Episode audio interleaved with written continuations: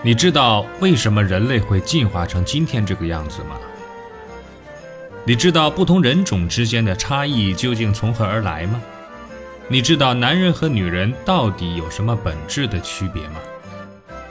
这些看上去司空见惯、细究起来一头雾水的难题，在这里将为您一一揭晓。请听《疯狂人类进化史》，作者史军。由文措为您播讲。下面我们来聊一聊精子大屠杀。一名健康成年男性每次射出的精子数量是多少呢？答案是在数千万到两亿之间。一生的射出总量简直就是天文数字，但又能有几个精子修成正果呢？数一数他们的孩子，我们就知道了。从统计学的意义上来说呀，每个精子的成功率几乎为零，也就是说，绝大部分精子都在瞎折腾。他们被快速投入深渊战场，并在那里遭受四方夹击，左冲右突，奋力求生，生存的概率却可以忽略不计。Oh no！阴道内部其实并不适合精子生存，这个事实曾经令科学家万分震惊。简单的理解就是，阴道排斥精子。只是对抗异物感染的普通手法，精子并非贵宾，恰恰相反，反倒常常是不速之客。加上大小与细菌相近，抗原性也很强，更不要说精液中往往会夹杂着顺道而来的各种病毒，所以同样被列为免疫排斥的对象，并不值得奇怪。阴道抑菌的原理很简单，黏膜上皮附着有大量的乳酸杆菌，可以将糖原分解为乳酸。从而使阴道保持较强的酸性环境，以此呢抑制其他致病菌的生长。而阴道上皮糖分的多少又与雌性激素的分泌水平有关。内分泌正常的健康女性，阴道乳酸菌生长也比较稳定，内环境就越清洁，精子根本无法适应那里的酸性环境。为了对抗强烈的酸性环境，精液中还有某些碱性物质，可以中和阴道内环境。对精子呢起到临时保护的作用。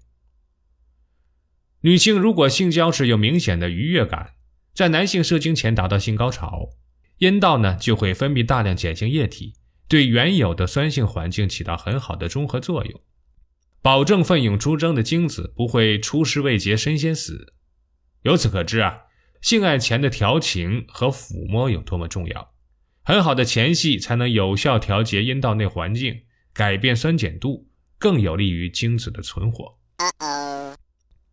精子明知阴道绝非久留之地，为了快速逃离这片死亡陷阱，同时呢也是彼此竞争的需要，他们不惜轻装上阵，扔掉了几乎所有的细胞质，把原本存在于细胞质中的线粒体大规模转移，密集的包裹在精子的尾部，专门负责提供前进的动力。一时间，阴道内千舟竞发，百舸争流。大家都在争先恐后地向着终极目标奋勇前进。第一批精子勇士虽然成功摆脱了酸性环境，但同时也丢掉了防护设备，脱离了精液保护的精子基本处于裸奔的状态。此后将要面对的则是更为严酷的挑战。Oh no！有的精子呢，因为得不到足够的果糖而失去了动力，确实累死在了路上；有的呢，则失去了方向，跑错了地方。当然也只有死路一条。当先头部队历经艰险抵达子宫颈时，大约只剩下一百万左右，仅是出发时的百分之一。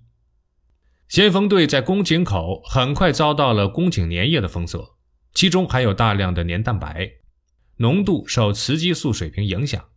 在排卵前期，雌激素水平升高，宫颈粘液变得稀薄透明，富含多糖和维生素等营养物质。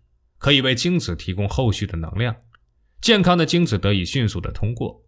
但另一方面呢，宫颈粘液就像是巨大的分子迷宫，并且没有任何指示路标，很多精子被搞得是晕头转向，只好原地打转，无奈的等待死神的降临。何况那里还埋伏有封杀精子的强大火力网和另一个可怕的死亡陷阱。射精数分钟后，宫颈粘液中就聚集了大量白细胞和抗体。有些抗体专门针对精子，与蜂拥而至的精子狭路相逢，只要目标出现，无论死活，一律绝杀。有些女性就是因为精子抗体过多，结果呢，直接导致不孕。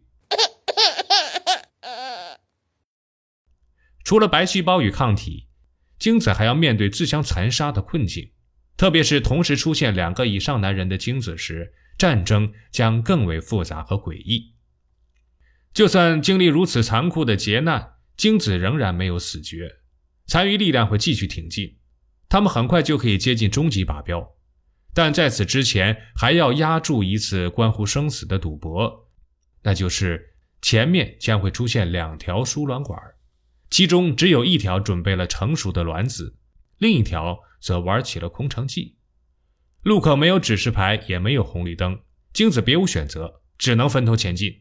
有一支队伍必定扑空，同时也就意味着死亡。那不是子宫在玩弄精子，之所以需要两条输卵管，只是准备了一份备胎而已。万一某一条输卵管堵塞，另一条照样可以行使生殖功能。最后，真正能够到达受精部位的幸运儿几乎所剩无几了，大约只有一两百个。相比于出发时的上亿大军，死亡程度不可谓不惨烈。然而，他们并不都能笑到最后。有幸能和卵子结合的名额只有一个，很少会有两个。其他精子呢，都将成为殉葬品。更为可怕的是，在大多数情况下，受精大厅里面都是空空荡荡的，没有卵子。精子只不过是偶尔路过，并在当地悄然死去，但总会有那么一个精子，在正确的时间和正确的地点找到了正确的卵子，他会奋勇钻探，直到把自己的基因注入卵细胞内。当接受了一个精子以后，卵子就会关闭外壳，并且高速的旋转，以防止其他精子再行侵入。对精子而言呢，第二名常常得不到任何的奖励。这时，我们要考虑一个真正有深度的问题：阴道为什么要给精子制造如此多的麻烦呢？他是想逼迫精子另寻出路吗？当然不是。女性的身体之所以采取无情的截杀策略，必然有着合理的依据，否则这一性状不可能得到有效的进化。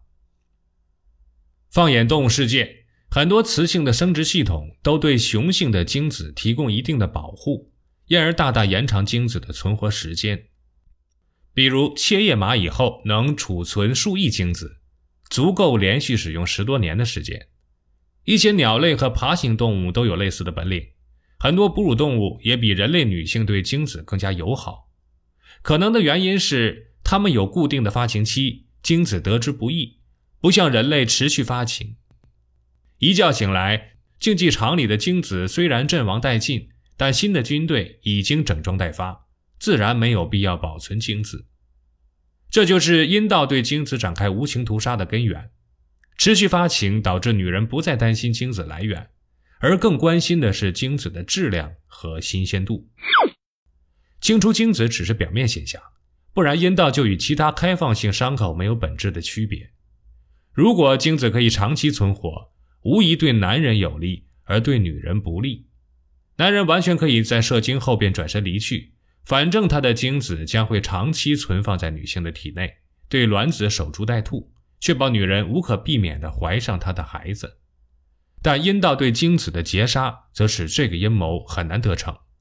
一次性留下的精子不可能像其他动物那样有较长的保质期，它们在阴道内的寿命正好和人类作息间隔一致，受精能力仅能维持二十个小时左右。那绝不是巧合。